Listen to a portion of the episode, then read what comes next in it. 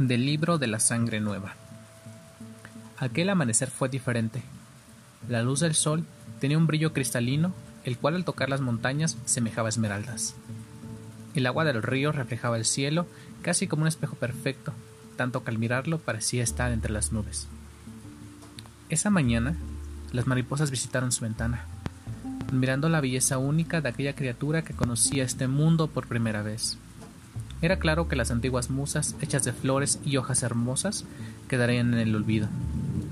Incluso, las bestias más salvajes se perdieron entre sus ojos, pues aquella mirada contenía la paz del universo.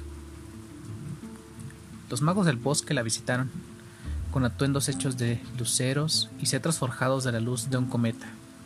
Entre ellos, un príncipe hecho de barro y madera se le acercó. Mestiza de otro tiempo, tu corazón será la joya más valiosa para la eternidad, dijo aquel hombre extraño.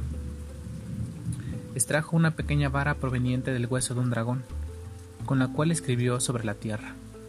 El mundo te recibe, pequeña flor. Deja que arda el corazón dentro de la sangre de miles caídos que regresarán a servirte cuando decidas tomar el trono de la oscuridad.